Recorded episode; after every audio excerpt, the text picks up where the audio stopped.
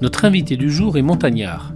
Né à Bonneville, en Haute-Savoie, son terrain de jeu favori sont les massifs environnants. Ses études l'orientent rapidement vers la viticulture. Une dizaine d'années passées dans les vignobles français, mais aussi à travers le monde, le convainc qu'une agriculture plus propre est nécessaire. En 2011, il réalise son premier documentaire, La clé des terroirs, l'idée étant d'expliquer au plus grand nombre ce qui se cache derrière le vin bio et la biodynamie. Ouvrier agricole en 2013, il se retrouve au milieu de traitements obligatoires aux insecticides pour lutter pardon, contre la flavescence dorée. Au même moment, Emmanuel Giboulot, son ami, est assigné en justice pour avoir refusé de traiter aux insecticides sa vigne située en Bourgogne. Et là, ce fut un déclic. La décision fut prise d'enquêter sur la question et c'est ainsi qu'est né le film Insecticide, mon amour. 2018, un documentaire sur les cantines bio et les villes sans pesticides, Zéro Phyto. 2023, sortie du film Vigneron.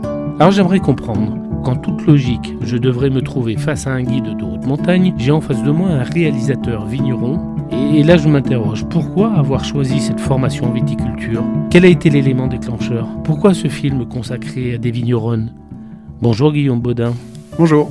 Racontez-moi. La montagne, alors euh, c'est vrai que moi j'ai grandi en Haute-Savoie et ce qui s'est passé c'est qu'à la maison, chez mes parents, il y avait euh, un ami vigneron en Haute-Côte de Nuit qui avait euh, du vin en dépôt-vente et on avait toute l'année des gens qui, et notamment des Suisses, qui venaient en fait faire des dégustations à la maison pour acheter les vins de notre ami Patrick Hulot, et au fil du temps, bah, j'ai goûté mes premiers vins, mis le premier doigt dans un verre, et puis euh, j'ai trouvé ça assez sympa. Il m'a invité, quand j'avais 11 ans, chez lui, pour découvrir un peu la vigne et le vin, euh, donc euh, en vigne et en cave.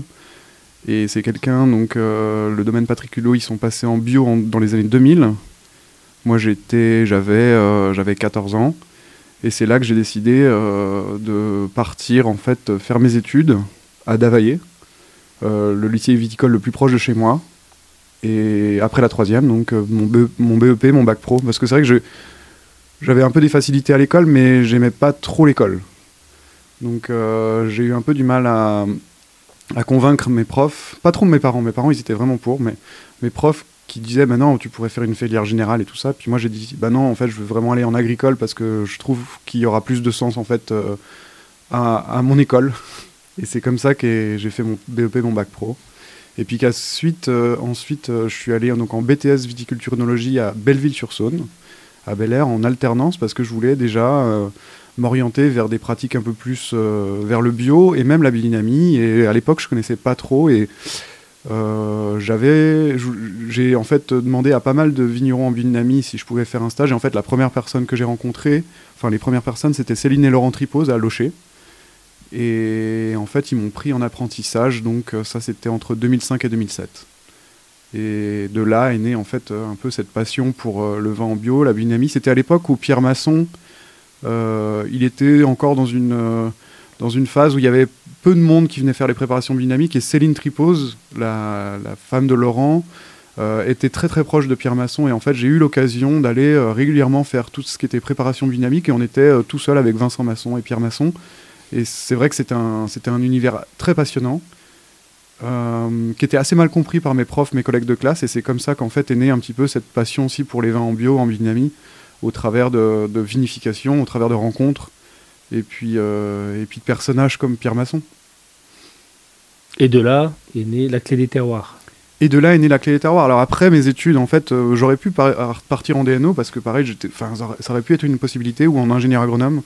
J'avais discuté pas mal avec des amis, notamment les frères Brett à Macon, avec que j'avais rencontré. Euh, c'est pas qu'ils m'ont enfin découragé, mais ils m'ont dit voilà, euh, la bio, la biodynamie, ça fait pas trop partie du cursus. En tout cas, c'est très intéressant des études de DNO ou d'ingénieur agronome, mais c'est vrai que c'est pas du tout ça que tu vas apprendre.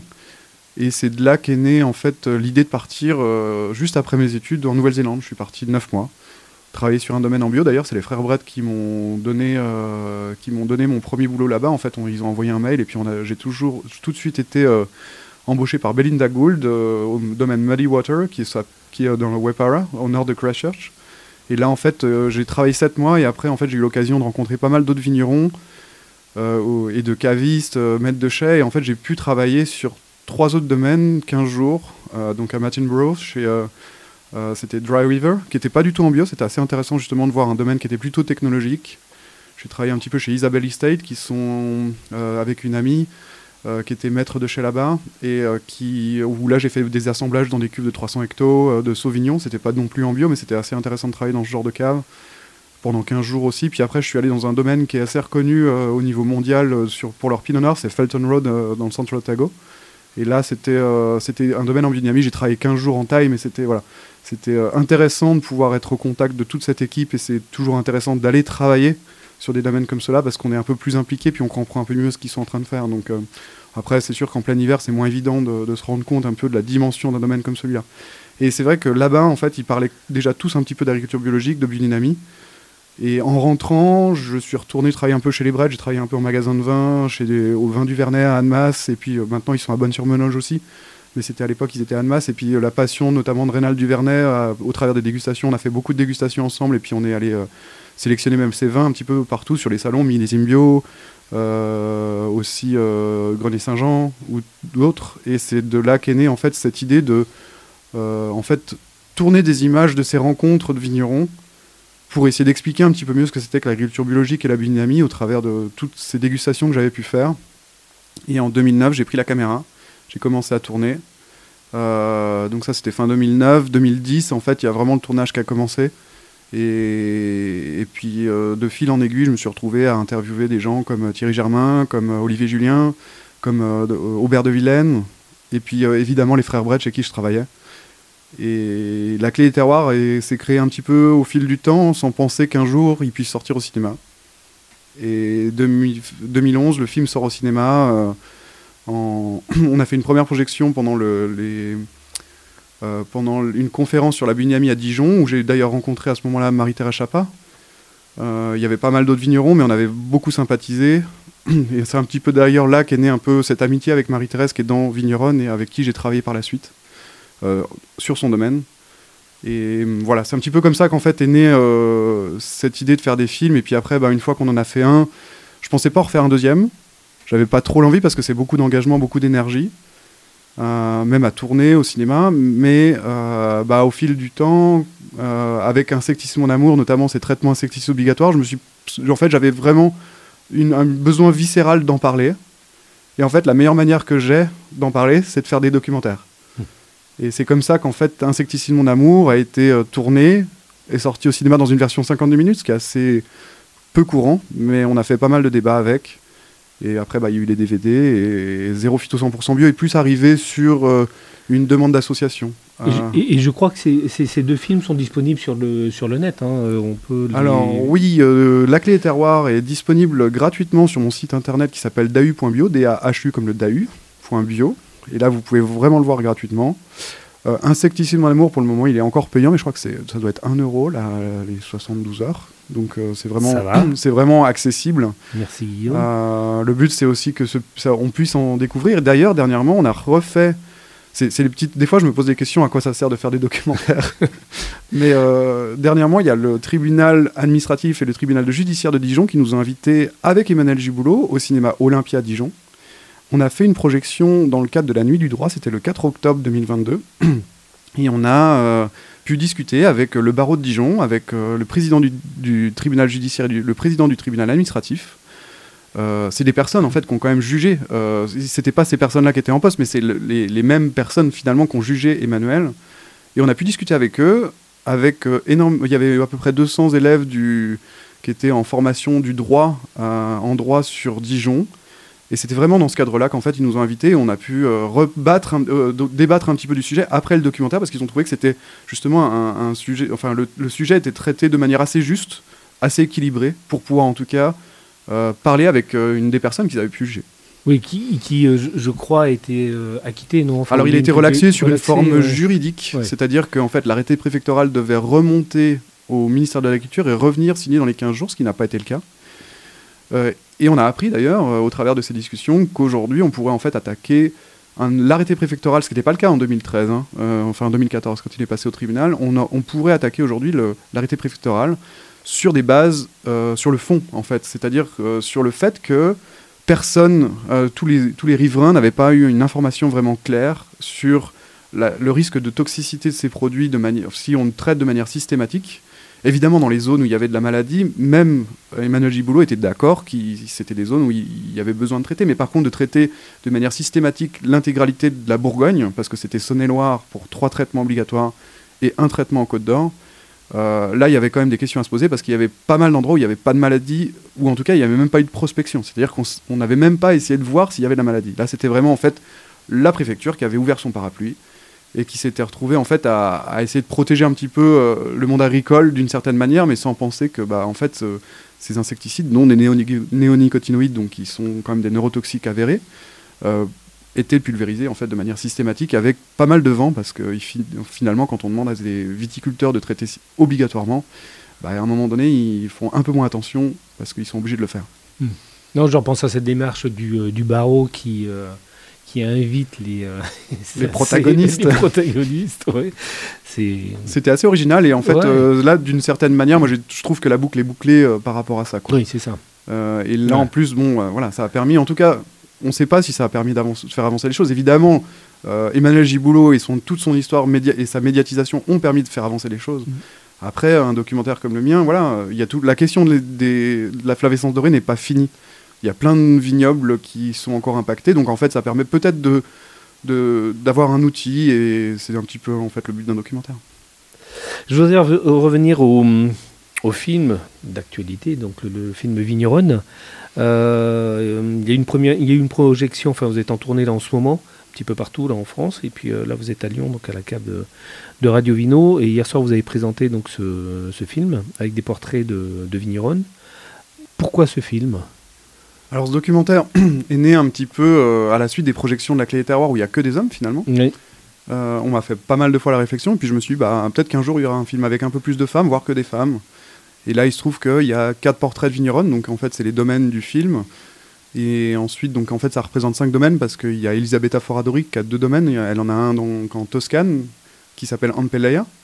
Et donc son domaine historique qui se trouve euh, donc dans le Trentino Alto Adige, c'est donc le domaine Foradori, Agricola Foradori. Et en fait, on voit aussi ses enfants parce que Myrta, sa fille, euh, s'installe en maraîchage, en plein milieu des vignes. On voit son fils aussi, parce que c'est lui qui reprend en fait la partie vinification. On la voit faire des fromages aussi. C'est assez peu expliqué, mais c'est parce qu'elle avait besoin de continuer à te faire fermenter, vu que son fils fait fermenter aujourd'hui les raisins. Et puis, euh, donc en fait, c'était aussi c'était tout toutes des rencontres à chaque fois, parce que et puis au travers de, au travers du portrait, des portraits des femmes, on raconte encore une autre histoire et on parle toujours évidemment d'agriculture biologique et de biodynamie. Euh, un petit peu de vin nature, enfin on, effleure un peu le sujet avec euh, notamment l'utilisation du soufre. Ça reste un film qui est pas du tout euh, didactique sur la partie biodynamie. Quelqu'un qui, qui, a déjà ses pratiques ne va pas, ne va pas avoir, il ne va pas découvrir une manière de faire. Par contre, c'est un film qui est plutôt politique, un vrai voyage au travers des vignobles qui permet en fait de, d'aller d'Ardèche au Madlibian jusqu'en Suisse chez Marie-Thérèse Chapin, qui se trouve en Valais, donc euh, entre Sion et Martigny. Donc c'est des paysages qui sont magnifiques, avec des coteaux qui sont extrêmement escarpés. C'est une viticulture héroïque quelque part. Euh, le Madélibian, donc c'est cette famille, en fait, la famille Thibon, où on voit la personne publique, en fait, c'est Hélène Thibon. Et puis après, il y a un énorme domaine, Avignonésie, qui fait de plus de 200 hectares. Et le but, c'était de montrer aussi qu'on pouvait faire de la viticulture biologique et de la biodynamie sur des grosses surfaces, parce que bah, pour, avoir des, pour euh, tirer un peu les prix vers le bas aussi, euh, bah, effectivement, il faut utiliser un peu de la, euh, de la mécanisation, mais en même temps, ce n'est pas une viticulture qui s'adresse qu'à une élite d'un point, de vue, d'un point de vue purement financier. Donc c'est important aussi de pouvoir en fait imaginer des grosses surfaces, puis surtout, on arrête d'utiliser des pesticides chimiques de synthèse sur ces surfaces-là.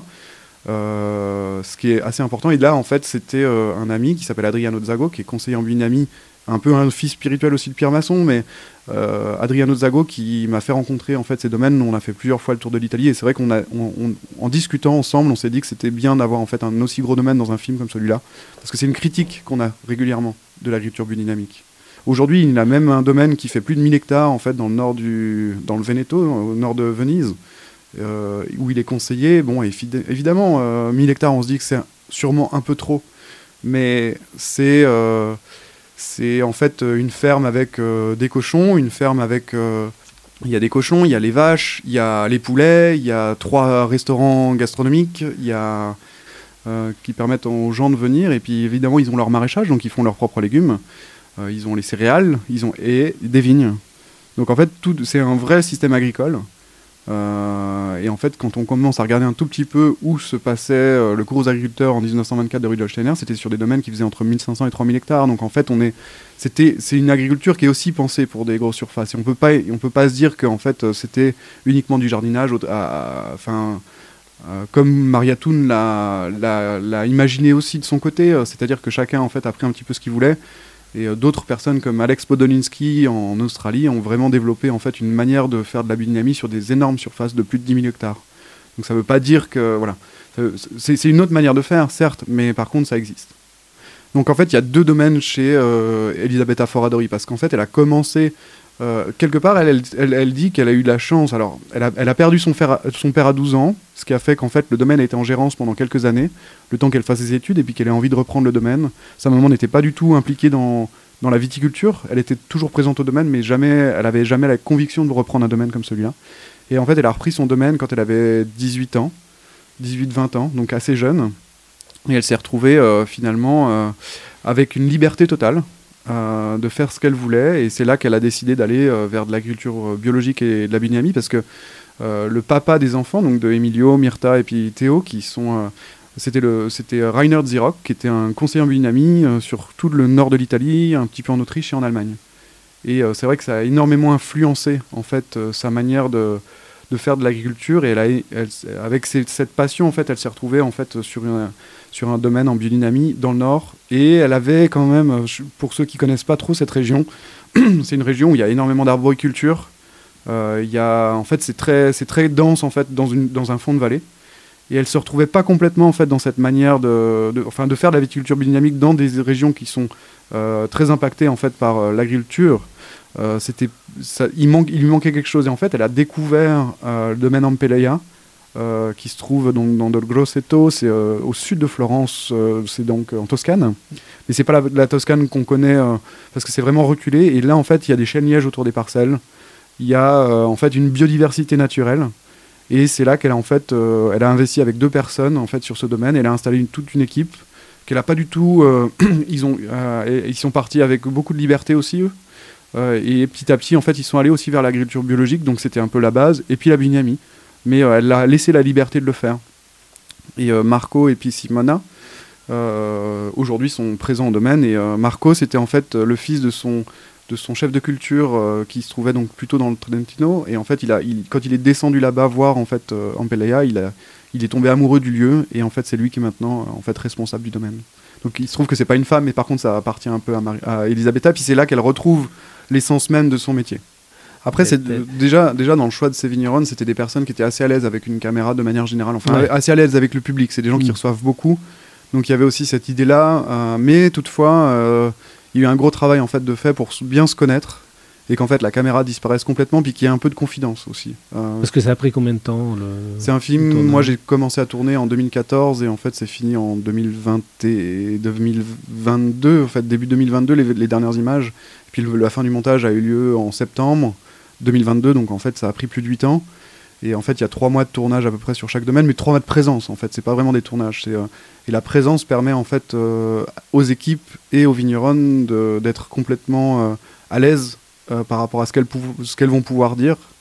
Et parce qu'elles parlent à moi, elles parlent pas vraiment à un public finalement. Il n'y a pas d'équipe de tournage en fait. Moi, je suis tout seul en face d'elles quand je les interview, donc il y a une certaine proximité qui permet euh, de raconter des choses et euh, d'être un petit peu dans l'émotion aussi. Euh, et elle raconte un peu des choses différentes parce que on essaye de, au, travers de ses portraits, on voit un petit peu les familles. elle raconte jamais la même chose en fait dans le film parce que justement autrement ce serait très redondant. Même une question n'est pas posée à plusieurs à, plusieurs personnes en fait de la même manière parce que autrement le film serait un petit peu plus long. là, il fait 1h20. Le but, c'est aussi de, condenser un petit peu. Et elles sont à peu près toutes d'accord sur les grands principes. Et puis après, sur la manière de, faire de la biodynamie, évidemment, quelqu'un comme Marie-Thérèse Chapa qui fait absolument tout à la main, se retrouve pas complètement sur un domaine comme Avignonnésique où il y a plus de 200 hectares, où il y a des machines à vendanger, où il y a... Mais par contre, euh, c'est un peu le même type d'agriculture. Et Marie-Thérèse ne ferait peut-être, Marie-Thérèse Chapa ne ferait peut-être pas la même chose chez Avignonesi, mais par contre, et puis inversement. Voilà. Donc c'est aussi pour montrer la diversité de, vision des choses qui est aussi qui est aussi en fait qui fait partie de cette agriculture biodynamique parce que en fait c'est aussi le le but c'est aussi de pouvoir euh, de pouvoir en fait euh, être très très ouvert et puis en fait avoir aussi un peu chacun sa manière de faire même si en fait il y a des principes de base qui sont les mêmes. La suite c'est quoi? Pour moi, alors moi, bah, en fait, je suis donc j'ai travaillé pendant trois ans et demi chez Marie-Thérèse Chapa, j'étais son bras droit de 2018 à 2021. Euh, et puis, euh, ce qui s'est passé, euh, là, j'ai eu la chance l'année dernière de pouvoir en fait m'installer en viticulture en Valais. Donc, les premiers vins sortiront en avril. Et c'est tout petit, hein, il y a 80 arts, donc c'était c'est un peu des arrangements avec des amis. Tout, en fait, les planètes se sont un peu alignées à ce moment-là. Et moi, je fais ça donc en parallèle. Et en fait, je fais aussi un peu de conseils en bio en binami sur le Valais. Après toutes ces expériences, en fait, ça me permet d'avoir un peu de, vision un peu plus large aussi. Et euh, il y avait aussi un manque, c'est-à-dire que j'importe une partie de, tout le matériel en fait euh, pour la bio, la biodynamie euh, en Suisse parce que y avait, ça n'existait pas. on, était toujours un peu, on avait toujours un peu du mal à trouver tout le matériel. Donc il y a aussi cette partie-là. Et puis bah évidemment il y a les documentaires, notamment cette tournée de, promotion de la de qui a commencé le 9 octobre 2022 et dont la sortie nationale en fait sera seulement le 15 novembre 2023. C'est-à-dire qu'en fait on est vraiment en amont. Moi la raison c'est parce que pendant l'été en fait je ne tourne absolument pas avec le documentaire parce que je suis dans les vignes, étant donné qu'en fait effectivement il n'y a que 80 arts mais en fait je travaille sur un domaine qu'on va tout passer en bio où il y a plus de 20 hectares. Et euh, donc là, il y a un gros travail. Euh, c'est moi qui suis un peu responsable de toute la partie traitement, vu qu'on a décidé de passer en bio et qu'ils n'ont pas ces compétences. Donc euh, ils, me font confiance là-dessus. Et on y va cette année avec le chef de culture qui était un petit peu réticent l'année dernière. Et c'est pour ça qu'on a fait que 2 hectares et demi, 3 hectares. Et en fait, au travers de la saison, il s'est rendu compte qu'en fait, c'était absolument possible. Et à la fin de saison, il nous a dit Mais l'année prochaine, on peut tout faire. Et là, on s'est dit, on a gagné avec David, en fait, euh, qui est le, gérant, en fait, euh, c'était un petit peu notre année test. Et il s'est rendu compte qu'en fait, c'était pas que de la que de la poudre de perlimpinpin et qu'en fait, on, finalement, euh, en agriculture biologique, et c'est vraiment quelque chose qui est même assez peu compris de manière générale par les riverains, mais aussi par les, par les ouvriers viticoles. En fait, en agriculture biologique, on, est quand même très présent et on fait des traitements avec du cuivre et du soufre à des très faibles doses, mais par contre, on les fait. Et c'est vrai qu'ils avaient, enfin, ils voient les collègues le faire, mais en fait de le vivre au quotidien puis de se rendre compte qu'en fait oui c'est un engagement aussi et puis qu'on est en fait on est on est toujours euh, là présent on regarde euh, on regarde les mêmes signes qu'eux en fait il s'est dit bah ouais en fait on pourrait le faire et puis moi je me protège pas mal pour passer tous ces produits aussi parce que même si c'est du cuivre et du soufre le soufre je pense que de le respirer toute une matinée avec ça reste quand même des produits qui peuvent un peu brûler tout ce qui est poumon et tout ça et moi moi je me protège alors qu'eux ils se protégeaient pas avec des produits chimiques et ça c'est bien expliqué dans le dans le film La clé des terroirs oui. Euh, l'utilisation du cuivre et du soufre qui, euh, qui peut choquer. Mhm. Ouais, bah, c'était le but en fait de pas cacher, en fait, de pas dire euh, ben non, mais en fait c'est pas possible parce que c'était vraiment des choses. Enfin, moi par exemple à Binami, les gens pensaient qu'on dansait tout nu les soirs de pleine lune. c'était vraiment le truc. mais en fait, au quotidien, c'est avant tout de l'agronomie. Et après, le calendrier lunaire vient se rajouter là-dessus. On peut, on peut influencer certaines parcelles. Mais sur des domaines de plus de 5 hectares, je vois pas comment on peut suivre un calendrier biodynamique à la lettre avec des équipes en fait. Dès qu'on commence à avoir des employés, euh, ça devient très très compliqué. Et puis en fait, on est complètement dépendant de la météo et la météo, bah, on la maîtrise euh, au jour le jour. Mmh. En plus, euh, et ça, ça, le calendrier biodynamique est assez peu compatible avec justement une gestion agronomique de la viticulture. évidemment, si on a une parcelle qu'on veut influencer sur sur un peu plus de vigueur, des choses comme ça, on peut utiliser ce calendrier. En fait, on peut essayer de jouer avec ça. Mais c'est un outil, comme le reste. Euh, pas de pas de documentaire, pas de film en, Alors bah si, euh, projet forcément. Si euh, j'aimerais bien arrêter, mais c'est pas possible. ça fait quatre fois que je dis que j'arrête et en fait non, mais ça fait plus de huit ans que je travaille sur un autre documentaire qui est sur une parce que c'est vrai que moi j'ai tu parlais au départ que j'étais j'ai hésité à devenir guide de montagne. C'était une vraie, enfin c'est une, vraie passion aussi pour moi. Euh, le problème c'est que bon, la montagne est très accidentogène. Moi j'ai perdu plusieurs amis en montagne et puis j'ai eu des accidents et en fait ça, pose quand même beaucoup de questions, notamment sur le fait de, plus on est en montagne, plus on est exposé. Euh, et en plus, avec les changements climatiques, comme on peut voir ces dernières années, les chutes de pierres, enfin, il y a énormément de choses qui sont, des problèmes en fait d'un point de vue même sur la réalité du, métier de guide d'haute montagne. Et moi en fait je me suis posé ces questions-là il y a plus de 15 ans. Et c'est vrai que c'est pour ça que je suis allé plutôt dans, la vigne et le vin comme métier. Et puis en fait la montagne reste une passion. Et en fait au travers de tout mon parcours, j'ai une très bonne amie qui s'appelle Marion Poitvin, qui est guide haute montagne, qui est euh, la première femme à avoir fait partie du GMHM, le groupe militaire d'haute montagne, euh, qui, a, été la première femme à faire partie de l'EMHM, l'école militaire de haute montagne, et qui a fait de la formation donc, euh, auprès, des, auprès des chasseurs alpins. et c'est la première femme à avoir fait partie des CRS en haute montagne, donc qui font tous les secours en haute montagne. Donc c'est la police. Il y, avait plus, il y avait déjà des femmes dans le PGHM, donc la gendarmerie qui sont plutôt basés sur Chamonix et c'est eux qui font vraiment tous les secours en montagne avec les hélicoptères sur Chamonix. Et en fait, les CRS, par contre, ils sont sur les autres massifs. En, en, fait, ils se relaient en alternance. Euh, c'est une semaine les CRS, une semaine les PGHM. Et donc, cet ami d'enfance avec qui on a fait pas mal de montagnes, on a fait pas mal de conneries aussi en montagne. Euh, et ben en fait. Euh, c'est un documentaire un peu sur elle parce que c'est quelqu'un qui est très féministe, qui est, et s'est exposé médiatiquement parce qu'elle le veut aussi, hein, pour essayer de faire, de, faire valoir en fait plus de femmes en montagne, essayer d'initier tout ça. Elle a même créé un club qui s'appelle Lead the Climb euh, sur Chamonix, mais ils font un peu des formations un peu partout. En fait, c'est des femmes qui forment des femmes, si possible. Des fois, il y a des hommes qui forment parce qu'il n'y a, pas toujours euh, des, femmes guides qui sont disponibles, mais en tout cas, c'est des femmes qui se retrouvent entre elles et qui euh, mènent la course, lead the climb. Voilà. Et parce qu'en fait, quand on part à deux avec en règle générale un homme et une femme, c'est souvent l'homme qui prend la tête de la course et la femme reste toujours un peu derrière. Bah là, elles se sont dit en fait la meilleure manière que ce soit une femme qui prenne la tête de la course, le lead, et eh ben en fait c'est d'aller entre femmes. Voilà. Et après, bah ça permet en fait d'avancer plus vite. Donc il y a toute cette histoire un petit peu. Et puis, euh, puis sa vie parce que là elle vient d'avoir son deuxième enfant. Euh, donc en fait, euh, c'est pareil, vu que c'est une amie d'enfance, il y a une certaine liberté par rapport au fait de pouvoir filmer même la famille. Elle boit du vin, donc ça va. Elle pourra venir aussi. Merci Guillaume. Merci à toi.